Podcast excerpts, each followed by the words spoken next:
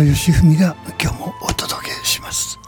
ラジオラビリントス。ラジオ迷宮。迷宮ラジオ。というような意味で、えー、放送させていただきますけれども。その季節がね皆さんもご一緒だと思うんですけどこの夏はとっても暑かったものがずっと尾を引いてつい先日までエアコンはつまり冷房ってものをかけねばならなかった。これがあっという間にもう暖房をね あの装置として切り替えないととても我々過ごすことができないような恐ろしく寒い状態に入ってしまって、えー、いやいつもね毎年なんだけど秋はもうちょっと長いといいなというふうに思ってましたけどこれほど秋という状態が短い季節珍しいんじゃないですかね。これからますますそうなるのかもしれないけれども僕なんかは、えー、いわば概念と概念の間つまり春とか秋とかっていうものが大好きで夏とか冬という間にそういうう季節が誕生するわけですよね。つまり寒いから暑いの間にちょうどいいような季節望んでるような温度状態、えー、そういうものがあるんですけれどもいやその季節のことだけ言ってるわけじゃなくて僕なんかその淡淡日というふうに昔は言いますけど間ですよね。そのグラフにしてもちょうどなんか高いところと低いところの間淡いですよね。山と谷の淡いあるいはその暑いと寒いの淡いこういう淡日という状態が好ましいしまたなんていうか僕なんかの思考思考っていうのはあの考える思考ですよね。あるいは好みの思考でもいいんだけどその間をこそなんていうかなこう関心がありまた生きていて興味があるわけです。ですからえー、っとそうですねあの生と死っていうふうな言い方をしますけれども生は生きるってことですね。死は死ぬってことです。でこの生と死の淡い、えー、生きしっかり生きてるのかっていうとすいませんそこまでしっかりは生きてませんみたいな感じなんですが死んでもいない生きてもいない。しかし今日はややここが元気でこういうことに没入したなとか、えー、あるいはその想像力ですよね。想像力ってものが、えー、現実と少し別のレベルの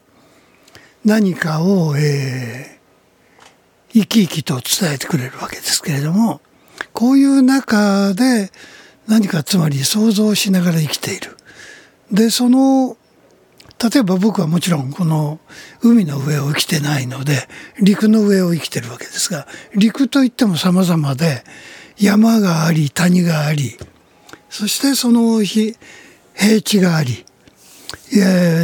たまたま僕は今京都は盆地と呼ばれる、えー、平らかなそういう町に僕は住んでるので比較的上り下りは経験はあまりないわけですけれどもしかし目の中にはちゃんと入ってくるわけですね。えー、京都っていう町は三方を山に囲まれているそのために、えー、山並みというものは絶えず、えー、景色の遠方にですね、えー、つまり空間を遮るように山がね取り囲んでるわけですね。でその山とか、まあ、海は実は遠いのではるか想像する以外にはないわけですけれども山と海あるいは海ってのはこう水でできてますからこの水が、えー、山に雨が降ってあるいは雪が積もってこれが溶けて、えー、地下水となり、えー、あるいは地下水になりきれなかったものを水は川というものを作りで川がこうだんだん大きくなってやがては海に帰っていくというふうに、まあ、なってるこれは子供でも分かるような原理なんですけれどもただ、えー、山と海あるいは陸と海あるいは海との間に、えー、その今言った河川と言いますけど川という字が2つあって山水編の、えー、川という字ともう一つはその三本川、えー、親子3人で寝るっていうようなつまり真ん中の縦のラインが短いわけですけどこの川という字つまり川という字もあの2つありそれ以外に例えばその水が溜まった海ではないもうちょっと小さな内陸の中に溜まったところこれはあの湖と呼んだりあるいは池と呼んだりあるいは沼と呼んだり沢と呼んだり、まあ、いろんな呼び方があるわけですね。でまあそのなんていうかなその土地の区分が明瞭じゃない、えー、概念。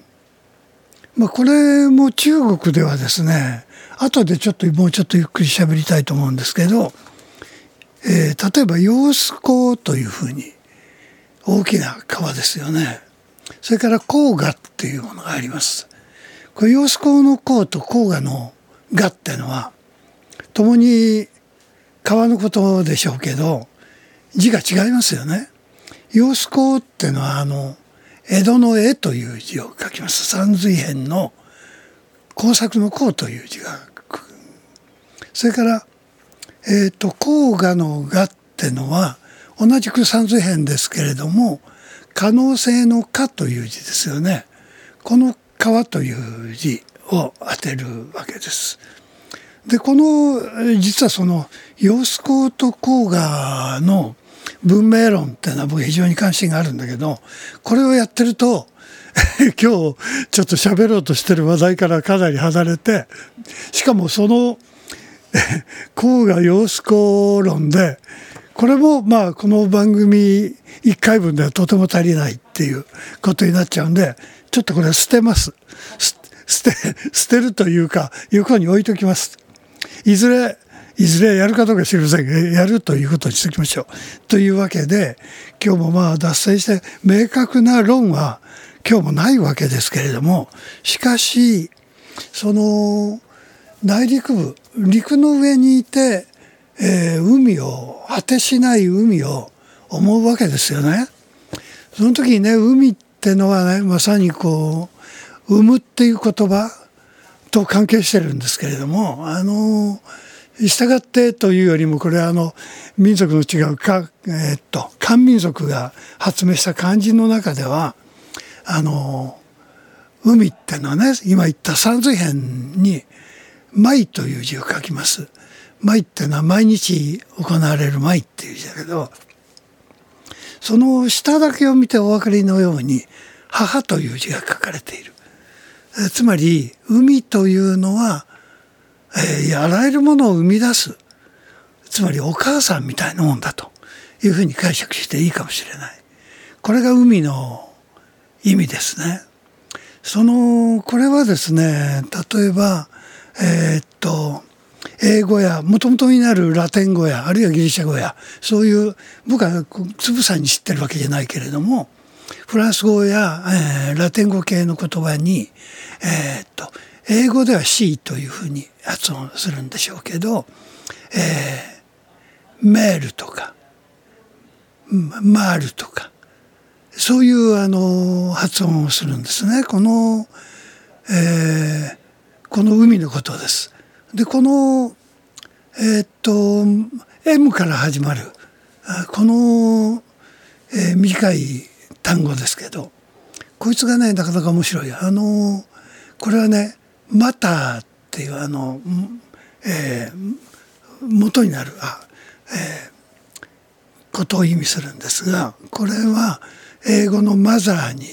なる、えー、つまり全部 M で始まるんですが、あのこのちょっとこれもちょっと話してるときりがないんで打ち切りますけれどもあの言語的に言っても海というものがまさにそういう大きな、えー、言葉ではこう語り尽くせないものを生み出すそういう力を持った、えー、エリアゾーン、えー、あるいは概念であるというふうに言っていいかと思います。そして、えー、古代日本語大和言葉ですけれどもこの大和言葉では海生むものを生み出す海とも言うんだけれども、えー、同時に例えば真珠を取りに潜ったり牡蠣をあのナイフを持ってあの岩牡蠣をねこうガーッとこう起こして、えー、我々が食べたいものを持ち帰ってくるあの、えー、女の人たち、えー、これアマと言いますけれどもそれからまあ女性をアマというふうに呼ぶんです。でこのアマっていう言葉はもともとは、えー、海のことをアマと言います。それから天のこともアマと言うんです。でこれは僕がちょっと勝手に想像して言いますと青い青い海がですねずっとその水平線まで青い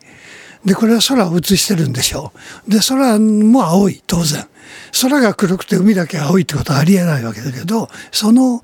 水平線を越えて海の彼方はどこまであるんだろうというふうに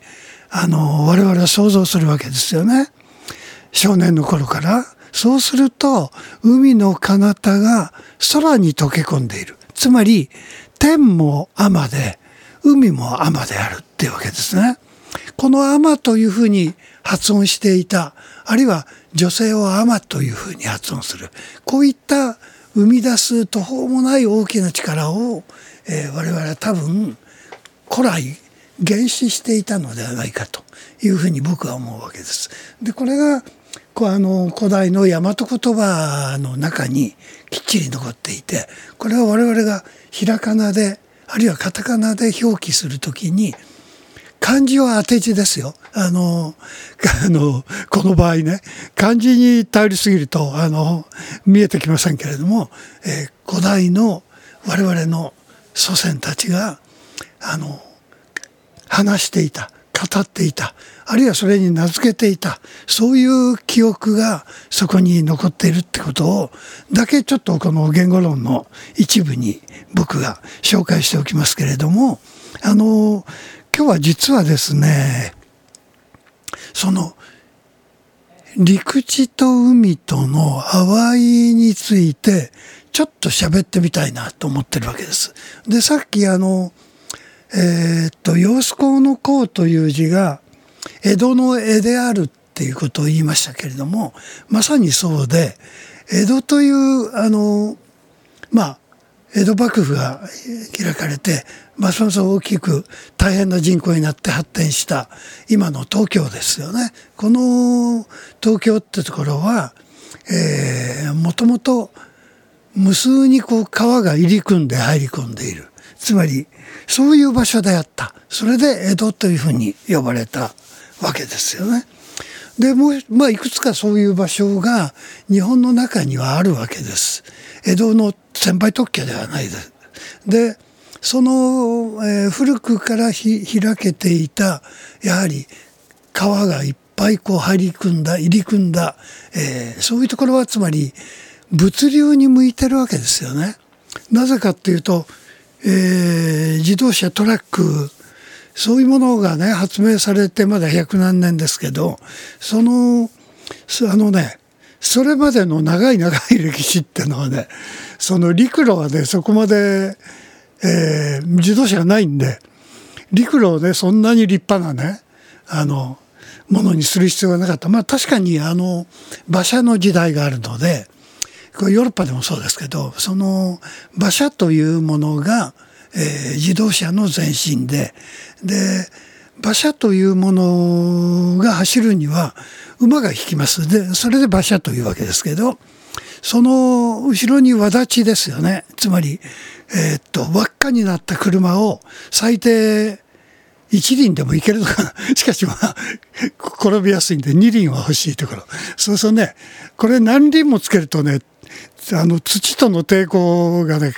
かかってくるんでね、このバカみたいにね、何輪もつけるような車はないわけです。その摩擦によってね、大変な労力必要。馬がかわいそうです。いくら馬力があると言って。でね、その、つまり最低2輪、あるいはえー、四輪というふうにこうなっていくんでしょうけど、えー、その馬車が走るためにはぬかるみの道や水たまりですよねそういう凸凹した道あるいはこう斜めになった道こういうところはね車が あの走りにくいし、えー、困るわけです。それでねヨーロッパでも発達したのは馬車のためにまあ道は確かに発達するんです。これはあのすり減ってもいいように、えー、石を、えー、平らにして敷き詰めたりですねこれも日本人が考えるようなタイルのようななんか3ミリとかね4ミリとかねそんな薄い薄いものをね敷くわけじゃないんです。そんなもの引いてたらね一気にもう全て一日でね粉々になります。その従ってね石の厚みってのは、えー、10センチあるいはもっとあるのかな。つまりものすごい厚い石を床に敷くわけです。そうすると上が多少1センチ減ろうが2センチ減ろうがあの体勢に影響がないってわけですね。ちょっと待ってください。あの、これもちょっと道路の話に 脱線していて、これを喋ってると道路だけで、えー、っと、つまり脇道をそれてしまうっていう話になるんで、道の話はこれでおしまいです。それで話を戻します。で、その、陸路ってものは発達する前に、長い長い歴史であったのは、実は水路ってものです。水を利用した物の運搬ですね。物資はそのようにして長い間、世界中そうでしょうけれども、できるだけ水の上を荷物を乗っけて、それで、えー、流そうってわけですね。で、これは、あの、何に乗っけるかっていうと、まあ、いわゆる、いかだでも何でもいいんですけれども、あの、ちゃんとしたものを乗っけて、かつ水が入ってこないようにしないと積んだ荷物が台無しになるわけですから、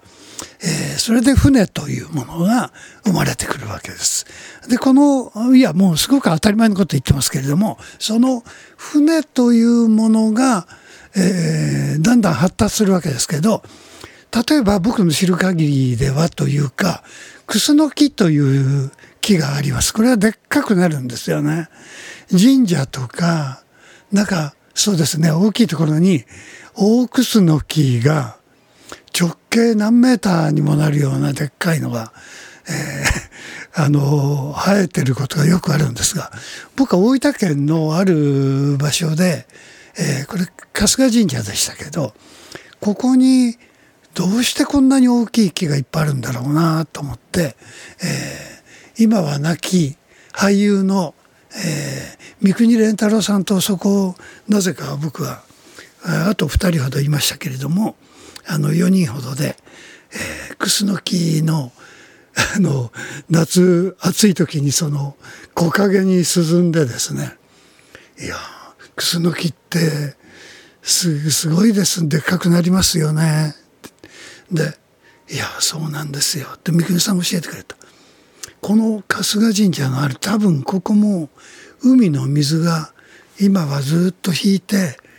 えー、遠くになったかもしれないけれどももともとこの神社はおそらく海岸がすぐそこにあったんじゃないかと思いますよっ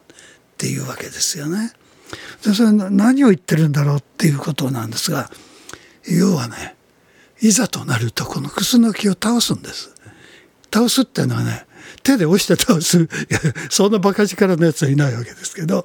木を切って倒すわけです。で木を切って倒してそれでねくり抜くんです。くり抜くっていうのはね横に倒れているやつをですね中をこうえぐり取るわけです。そうすると、えー、何ができるかっていうとねそれをね海にあの押して引っ張ってね、えー、出すとね船になるわけです。これ、ま、丸太船ってのはこいつです。つまりこのね船いざとなったら船がすぐできるんだっていうこのためのね材料なんですね。でねこれが内陸部の深い深い奥の方にあったり山の上にいくらあってもね そいつ重い重いそんな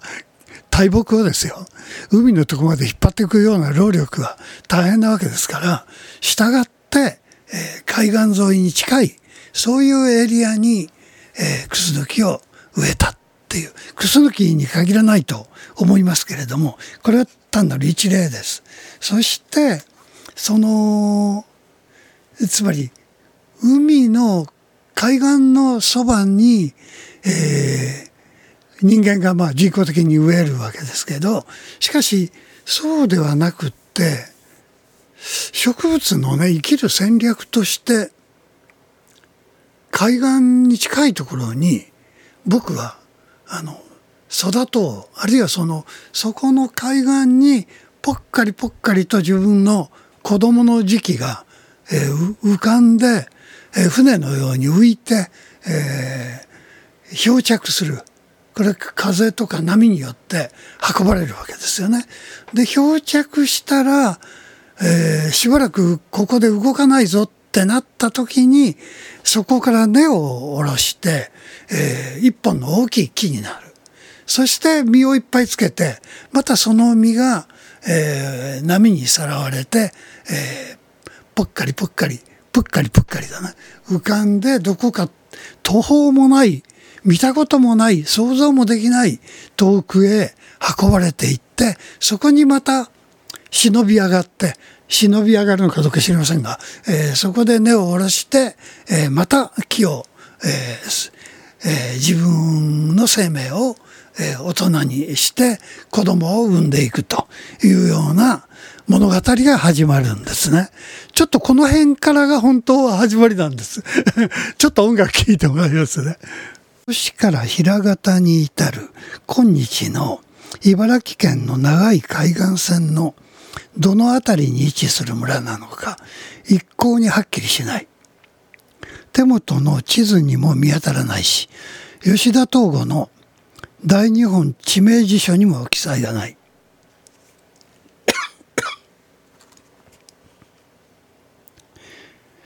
常陸の国原泊という浜に不思議なものが流れ着いた。流れ着いたというよりもっと正確に言えば沖の方はるかに船のごときものの漂っているのが見えたので村の漁師たちが小舟はまた漕ぎ出しつつ綱をかけて浜へ引き寄せたのである。波打ち際引き寄せられたそのものは確かに水に浮かんでいるのだから船のごときものには違いなかったが近くで見ると通常の船とは似ても似つかぬものだった。まずその形であるがあたかも皇后のように平べったく丸く直径はおよそ3弦余り。上部はガラス障子を松ヤニで隙間もなく塗り固め底部そこですね。南蛮鉄の板を筋金のように張り巡らしてある。差し詰め空飛ぶ円盤のような形をした小型の潜水艦だと思えばよいかもしれない。そこに鉄を張ったのは激浪に挟まれてあ激浪に揉まれて岩にぶち当たっても砕かれぬためであろう。上部は透き通ったガラス張りだから覗けばつい内部が見える。すっぱだかの漁師たちが顔を近づけて次々に覗いてみると驚くまいことか。そこには異様な風体をした。女人が一人いた、えー、この小説なんですけどいやあの渋沢達彦というねもう亡くなって久しくなっちゃったんだけど鎌倉在住の、えー、博物学的っていうかあの博覧狂気のもともとは仏文の人ですけれどもあのヨーロッパ中世特にですね錬金術やそういうものの研究 というか、えー、そういうものを書いてきた人ですよね。あのまあ博物学というわけですから文学だろうが美術だろうがお構いなしに何でも少量してその東西の、えー、特に西洋のものを最初紹介されてましたけれども、えー、東洋の中にある物語もいっぱい出している。で今読んだのは「うつろ舟」というまああの実は単行本化しているわけです。でこの「うつろ舟」という表題を持つ、えーえー、っと小説が全部で 8, 8編この中に入っている後ろの方から2つ目の作品がこの一冊の本の表題になってるわけです。でこの「うつろ舟」という「うつろ」というまあ字はひらがなで表記されてますけれどもまあお分かりのように「えー、うつ」というものか空っぽってことですね。えー、空という字を書きますけれどもこの空っぽな船、えー、つまり、えー、なんていうかな中が空洞のようなさっき円盤のようなという表記がありましたけれども、まあ、そういうものですねカプセルと言ってもいいかなそういう船のが実際に江戸時代に、えー、茨城県の先ほど言いました村に漂着したという記録があるわけですけれどもこれは実は何なんだかいまだに謎に包まれてるんですがこれは、えー、いろんな呼び方がありましてまあ、あの渋沢達彦はこれを「うつろ舟」というふうに代表して読ませてますけれどもあの別の読み方では「うつぼ舟」「うつぼ」というふうに読んだりあるいは常世船とも言うんですけれども常世船ってのはあの常世の国つまりあの世の、えー、天国のようなもんだと言っていいんですが常世という常の世と書きますけどその常世からこの現世今我々が生きている仮の、えー、幻の世界だというわけですこっちがね。で常世というところから、えー、ぽっかりぽっかりとこう幸がこの我々が生きているこちらの海岸のところへこう漂着してくるんだという、まあ、思想が、えー、古代からあって我々はそれをいつもその少年の頃から海岸に近い子供たちは、えー、ぼんやりとなんか来ないかな？なんか宝物いいもの来ないかなっていうふうにこうあのなんていうか あの待ってるわけです。でそれがまあいわゆるあの有名な七福神が乗った宝船っていうものがこうやってくるわけですね。でこれが正月の2日の、えー、っと元旦の夜かにこう夢を見ると、えー、その1年がラッキーであるよっていうふうに言われるあのまあそのために枕の下に、えー、宝船をの絵をねあの忍ばせておいたりまあ、するしていたらしいということなんですが僕はしてませんけど、まあ、ともかくそれはあのそういうことが信じられるっていうのは楽しいな愉快だなと思います。それで、えー、ともかくまあ渋沢達彦先生の小説の一編をちょっと今もう本当の入り口だけを読ませていただいたんだけどあのこれ読んでるともう時間がなくなるんであの あの皆さん買って読んでください。これはあのえー、っとですねどこから出てんだ？ちょっと待ってください。ちょっとこれだけ宣伝しとかないとね、えー、とっても重要でしょ？福武書店だ。福武から出てます。1986年。6月10日の奥付けになってますね。しかしこの書かれて発表されたのはもっと前だと思いますからあのまあご存知の方もたくさんおられるんだろうと思います。でまあ今あの読んだその、えー、漂着した船ですよね。これはあのあるラッキーなものが宝を満載して、えー、やってくる宝船と言っても過言ではないようなものです。これ女福伝説とか、まあ、いわゆるやってくるものはいっぱいあるんです。あの、向こうへ行こうっていう話もたくさんあるんですが、これはちょっとやり出すまたきりがないので置いときます。やりたいんだけど、それでね、ともかく漂着してこちらへやってくるっていう話で、有名なものをね、言いますとね、柳田国夫っていう民族学者が、彼があの、まだ若い頃に友達と、えー、夏休みを利用して、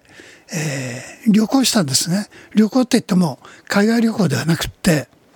国内をまああのみんなで旅行する。でその旅をすると得るものがいっぱいあるんですね。でその名古屋からあっちの半島へ出てそしてその旅行しているとねそうなんですよ。その海岸どこか南方の見知らぬ島からねおそらく、えー、海にさらわれて波にさらわれてでぽっかりぽっかりと浮かびながら、えー、このカプセルがこの日本の、えー、ある半島の海岸まで打ち寄せたってわけです。これ実際に目撃したわけです。柳田国夫は。でこれはつまりまだ民族学とかっていうことを柳田がやろうっていう以前のことだったんだと思うんですが、えー、同級生だったかな？友達のまたあのー、彼らも旅行して回ってたんだけど島崎藤村っていう男がいますよね。いますよねって失礼な言い方なんだけど小説家ですよね。まあいろいろ有名な日本文学の中では欠かせない人です。島崎藤村です。名前に島がついてるの不思議だなと今ふと思いますけれども。で、島崎藤村が柳田国夫と出会った時に柳田から聞くんですね。いや、こんなものに出会ってしまったって言って。これがね、ヤシの実なんですよ。この南方のはるかはるか、えー、遠くのどこか見知らぬ島からこう浮かんでやってきたそのそういうものではないかってことを、まあ、柳田が島崎藤村に話すんですね。そうすると島崎藤村は「柳田さんこれ僕いただいていいかなこの話」っていうんで生まれたのが、えー、有名な歌ですよね。ヤシの実一つっていうあの、あの、何とも言えないあの、えー、エキゾティシズムと、それから、なんとかな、望郷の念に駆られるような、あるいはその、膨大な、こう、遠大な、えー、空間を捉えるような、そういう音楽なわけですけれども、それを、まあ、えー、が生まれた、まあ、経緯っていうのはそういうところにあったっていうわけです。で、まあ、日本といっても広いし、日本は海に囲まれてるわけですから、海へ遠くから誰かが運んでこなくっても、大自然が、波が、そういうものを運んでくる。この漂着させてくれる。漂流物を運んでくる。というわけですね。でね、ちょっとね、話はね、あの、またそれるかもしれないんだけど、これちょっとどうしてもちょっと言っておきたい。あの、僕自身はその展覧会に出向いたわけではないんだけど、僕の古い友人が東京のとある、えー、展覧会、これシューレースの展覧会なのか、アンデパンダンと言われるような自由展なのか、なんか忘れましたけれど、その、僕は行ってないんで忘れても仕方がないんだけれども、その展覧会大きい会場の中に、なぜかですよ、マルセル・デュシャンみたいに、そのレディメイド、つまり自動販売機ってものがね今では海外からも大変な大きく関心を持たれてるわけですけどその自販機がその展覧会場の中に置かれていたっていうわけです。でそれはねどういうものかっていうわけです。でねいや僕それをねあの確か50円硬貨1個入れてカランカランとか出てくるんですけど出てきたそのボトルガラス製の銅お堂のところがちょっとくびれた、えー、古いあのペプシの、今は缶しか売ってないと思うけどもともとは瓶に詰められたもので、えー、その腰のくびれた瓶ペプシの瓶これがねガランガランと落ちてくる。ところが中身は飲み物は入ってない。その代わりに紙を巻いた筒というかそれがその長細い瓶の中に入っていて上からコルクでキャップがしてある。でこれはねどういうものかっていうことなんです。そのねコルクのキャップを開けてね中の包みを開けてみるとねわかるんですけどね漂流詩って書かれてるんですよ。漂流してやってきた詩はポエムの詩です。でこの漂流詩っていうタイトルの短い詩が、えー、紙に印刷されてるんです。これどういうことなんだろうっていうことなんですがこれ滝口修造というね、えー、美術評論家でもありえー、あるいは詩人であるわけ。詩人の方を先に言うべきだった。失礼。その詩人であり、えー、美術評論家であった。竹内修造さんの、えー、まあデュシャンやあるいはアンドリ・ブルトンやそういったものの影響もあるのかもしれない。そういう意味でこういう詩をね生み出したわけです。でそれが痛快ですよ。あの美術館の会場でえー、コインを入れてこの詩が出てくる。これが作品なんだってわけです。つまり作品の意味がねどこまであるかっていうのはね皆さん想像したら面白いんです。その筒の中の詩だけが作品ではないですよ。これは。この自販機を含むあるいはその美術館を含むあるいは美術っていう概念を含むその全体をに対してその竹内修造が、えー、思いついた、えー、インスタレーションというふうに言っていい。これが1900おそらく70年前後の出来事だと僕は今振り返ってる。あの本人に聞かないとちょっと確かなことはわからないんですけどもそういうものがあのありました。でえー、っとですねあんまり時間がなくなってきた。あのね やっぱり今日はもうダメだね。そのねいろいろちょっと喋りたいことがあったんですがあのー、そんなに時間がない。だけどねちょっと面白いところがある。さっきね様子のことを喋りましたけどエナジーというねあのエネルギーのことですよね。エナジー対話っていうねあのこのちっちゃな本があるんです。雑誌のような本が。これはね何十冊もねいろんなものを出してきたあのエッソエッソなんていうの？ガソリン？エッソ石油っていうんですか？あの石油会社ですよね。ちょっと待ってください。エッソスタンダード石油っていうそこの広報部が、えー、不定期的かな？これをずっと出してまして。僕たくさん持ってるんですこのシリーズをね。でこれはねなかなか面白い普通で売れないようなものかもしれない。いや、売れるでしょうけど、あの、えー、っとですね、ちょっと待って、このね、一冊がね、様子校って言うんですよ。で、様子校についてね、喋ろうってわけです。二人がね、喋ってんの。この陳春心さんと、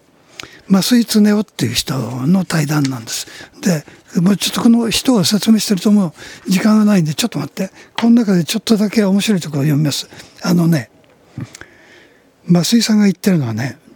揚子港の上流というとね歯と食の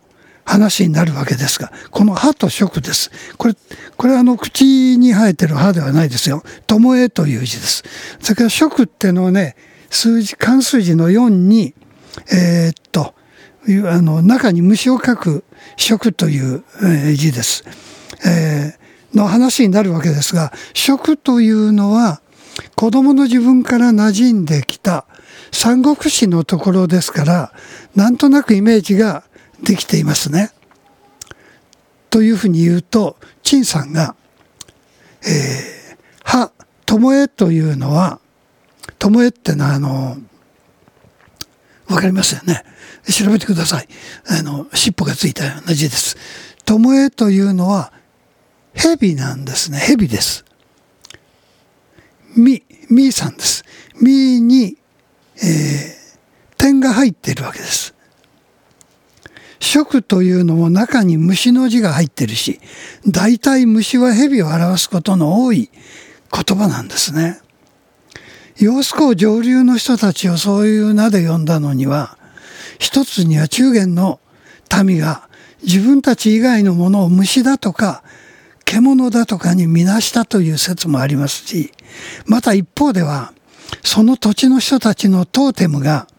蛇だとか虫だったという説もあります。どちらにしても中原から見て自分たちとは違った生活様式を持つ人間が住んでいる遠い土地ということですね。最も食の字は眉を表すとも言います。